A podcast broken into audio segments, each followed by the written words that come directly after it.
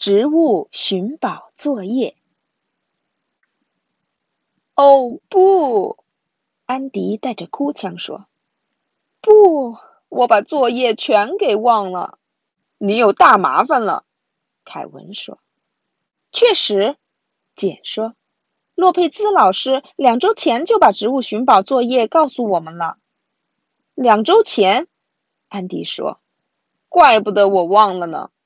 他把手伸进书包，掏出了一张皱巴巴的纸。纸上写着“植物寻宝”，下面这些东西你能找到多少？一、花瓣；二、一片非绿色的叶子；三、刺果；四、种子；五、根毛。加分项：一个关于植物如何传播种子的例子。好好寻宝吧。我现在就做，安迪说。你开玩笑呢吧？简说。时间不够了，凯文说。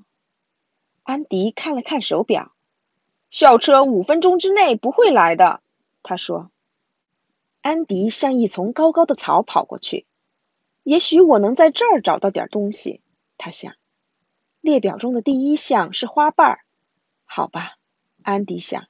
我知道什么是花瓣儿，就是花上的东西。不过我没看见什么花。安迪注意到了一些白色的东西。他走近些看，那儿有小花。许多白色的小花，太棒了！他摘下一朵，夹在他的拼写课本里。走了，安迪，凯文叫道。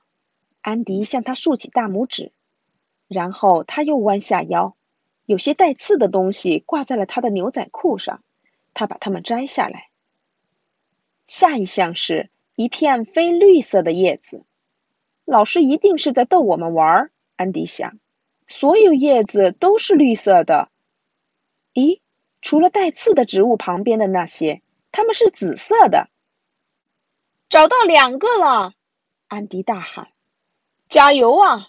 凯文给他鼓励。简直难以置信，简说。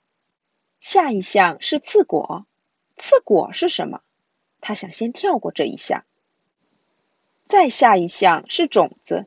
安迪知道什么是种子，但周围并没有。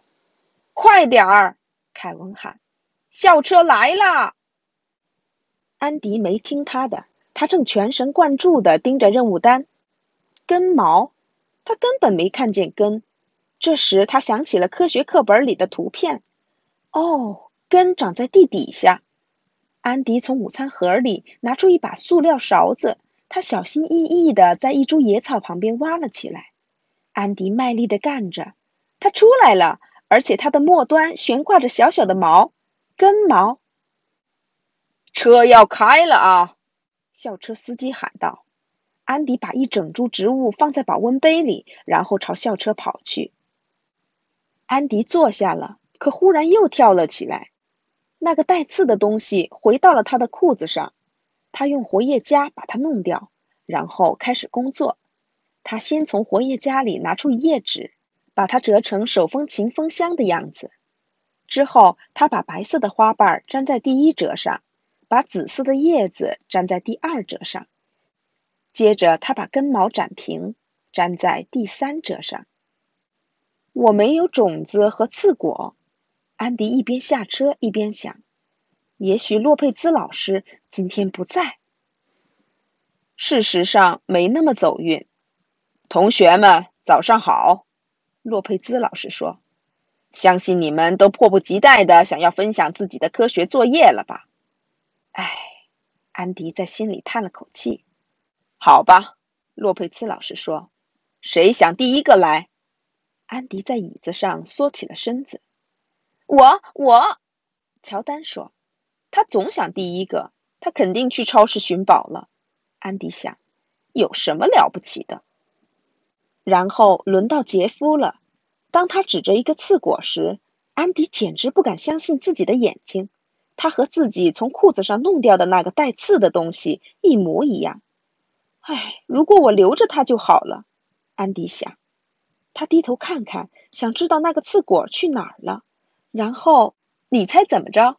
刺果还在那儿，现在挂在他的鞋带上了。安迪把它摘下来，哎呦，好疼！又被扎了一下。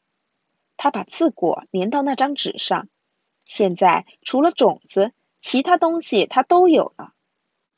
安迪看看手表，午饭之前大家不能都展示完。他想，如果我没有被叫到，安迪尽量把自己藏起来。又有许多同学做了展示。简做完的时候，下课铃响了。哈，成功了！我今晚可以继续完成作业。安迪想。相信没人想等到明天再展示自己的完美成果吧？洛佩兹老师说：“我们会在午餐后展示完。”唉，完了，安迪想。午饭时，大家都在说说笑笑，除了安迪，他没这个心情。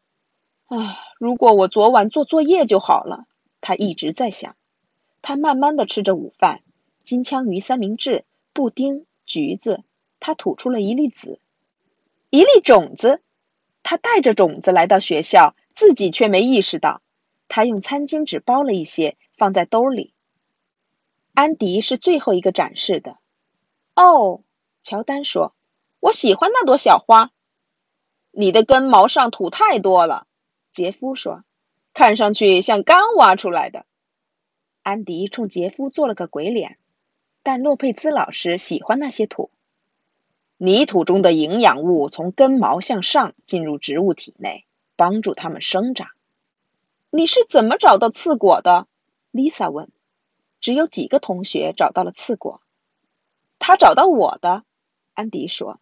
在我找其他东西的时候，它挂在我身上了。恭喜你，洛佩兹老师说。这是植物传播种子的非常好的例子。他打开刺果。让大家看里面，里面装满了种子。这些种子搭乘安迪快车旅行。他说：“植物的生命周期，种子、幼苗、长大的植物、新的种子。”大家都鼓起掌来。寻宝作业真有意思。安迪已经等不及下一次了。不过下一次，他警告自己。要早点完成作业。